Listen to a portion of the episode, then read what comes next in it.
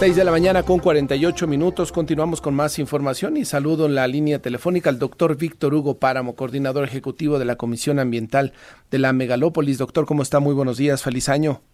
Muy buenos días, Martín. Igualmente, lo mejor para este 2024. Lo mejor para todos, por supuesto, y ojalá también para el clima, en el ambiente, lo que respiramos en la Ciudad de México y en el Valle, doctor. Sí, por supuesto. Pues tuvimos este este evento de contingencia, ¿verdad? Eh, pues como sabemos, eh, eh, obedece en gran medida pues a, un comportamiento social que tenemos de los festejos de fin de año. afortunadamente, pues ayer ya para la tarde las condiciones mejoraron, hubo mucha dispersión y pues como lo mencionaste hace un momento, la calidad del aire está dentro de normas toda la zona metropolitana. Ha ido mejorando desde ayer a las 6 de la tarde, se esperaba que a las 8 nos dieran el reporte, pero se adelantó un par de horas, lo, lo que nos indicaba que ya se dispersaron, que ya eh, se podía pues salir un poquito, hacer algo más en las calles, doctor. Efectivamente, ya para las 4 de la tarde los niveles eh, prácticamente en todas las estaciones estaban dentro de los valores eh, de protección de salud.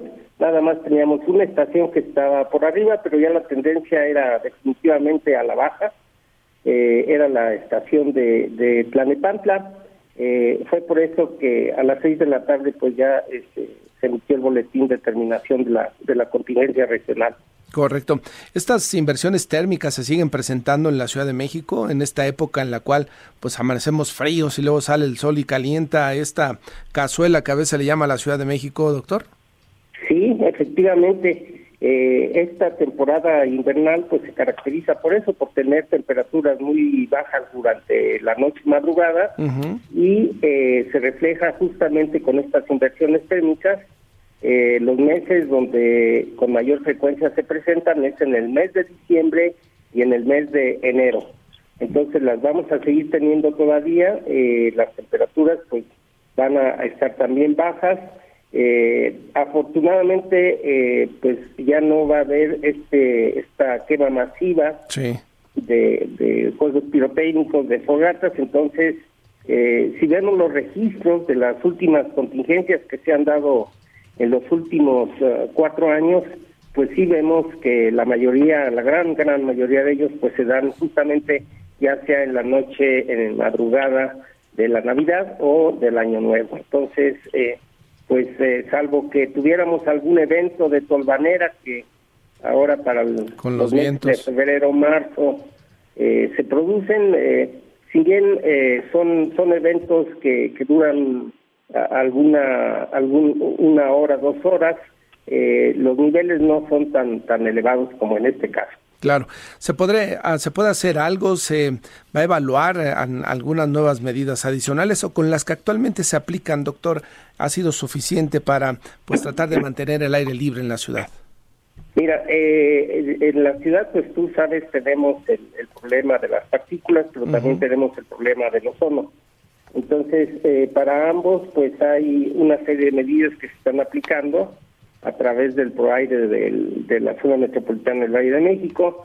Y esas medidas, bueno, pues eh, se están aplicando ya, eh, algunas de ellas ya tienen resultados muy buenos, sobre todo aquellas que se refieren a la mejora de la movilidad, ¿verdad? Todos los sistemas de transporte modernos que se están implementando pero pues también hay otras eh, que están, eh, digamos, eh, como este caso de, las contingencias de fin de año, en donde pues sí hemos estado platicando con las autoridades del Estado de México y de la Ciudad de México y pues bueno, al, deberse en gran medida a un comportamiento social, pues ahora sí que la, el tema de la concientización es fundamental.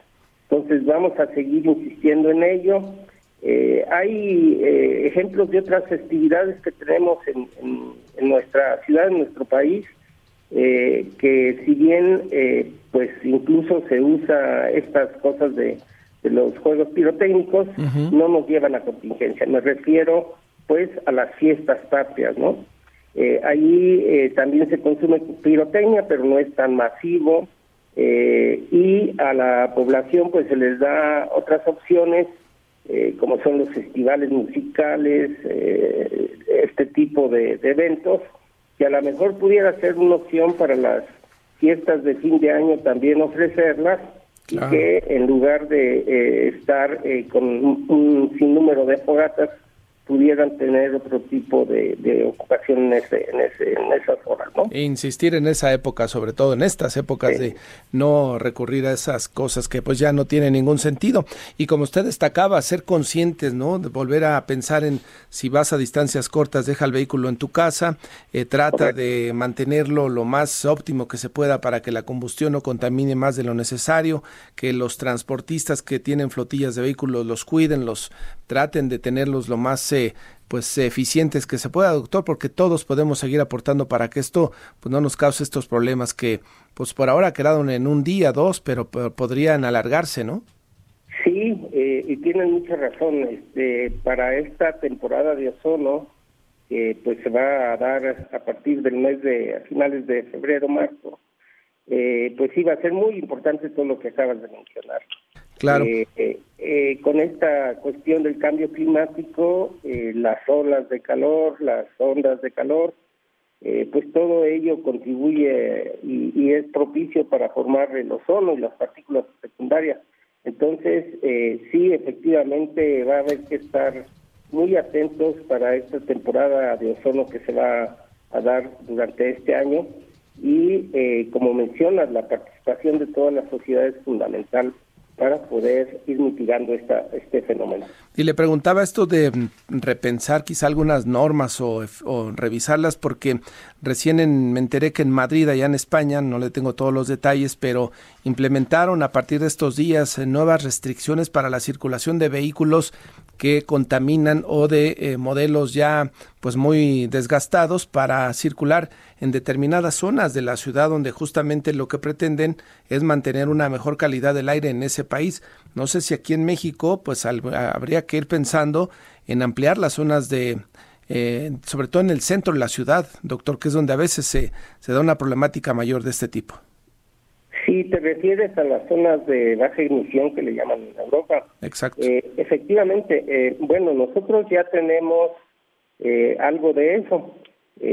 si recuerdas, ahora cuando hay alguna contingencia por ozono, que son contingencias generalizadas en, toda la, zona metropolitana, pues hay un incentivo para que circulen los vehículos híbridos y eléctricos sin ninguna restricción. Es una forma de ir incentivando, de ir introduciendo estas nuevas tecnologías, que es lo que hacen en Europa. En esas zonas de baja emisión solo permiten la circulación de los vehículos muy limpios. Nosotros vamos hacia allá, vamos progresivamente. El recambio de una flota, pues no no es eh, no está fácil. de un año para otro, pero ya tenemos allí, digamos, los elementos eh, para, para iniciar. Eh, sí, hace algunos años estuvo estudiando el, de instituir esta restricción en, en, la zona centro de la ciudad. Eh, en ese entonces, pues todavía no estaba completamente desplegado todas las opciones de movilidad que actualmente sí ya tenemos. O sea, sobre todo en la zona centro tenemos metrobús, tenemos ciclovías, hay, hay muchas facilidades de movilidad eh, no motorizada y eh, eso hace mucho más viable pensar en un esquema así. Correcto. Eh, sí lo tiene considerado el, el, el ProAire, el programa de calidad del aire actual que está en vigencia, y bueno, ahí es un poco la el trabajo de las autoridades locales para, para poder crear y dar, sobre todo que tienes que garantizar la movilidad y el movimiento pues de mercancías, porque son zonas eh, donde hay muchísima actividad económica, ¿no? Pues sí, ojalá que en algún momento se reflexione un poquito más y si hay que hacerlo poco a poco y de manera gradual, como usted señala, se lleve adelante. Pues, doctor, le agradezco la conversación esta mañana. Seguiremos muy de cerca para informarle al auditorio de lo que sucede con lo que respiramos aquí en el Valle de México. Con, con, mucho gusto, Martín. Que tengan muy buen día. Saludos, feliz año. El doctor Víctor Hugo Páramo, coordinador ejecutivo de la Comisión Ambiental de la Megalópolis.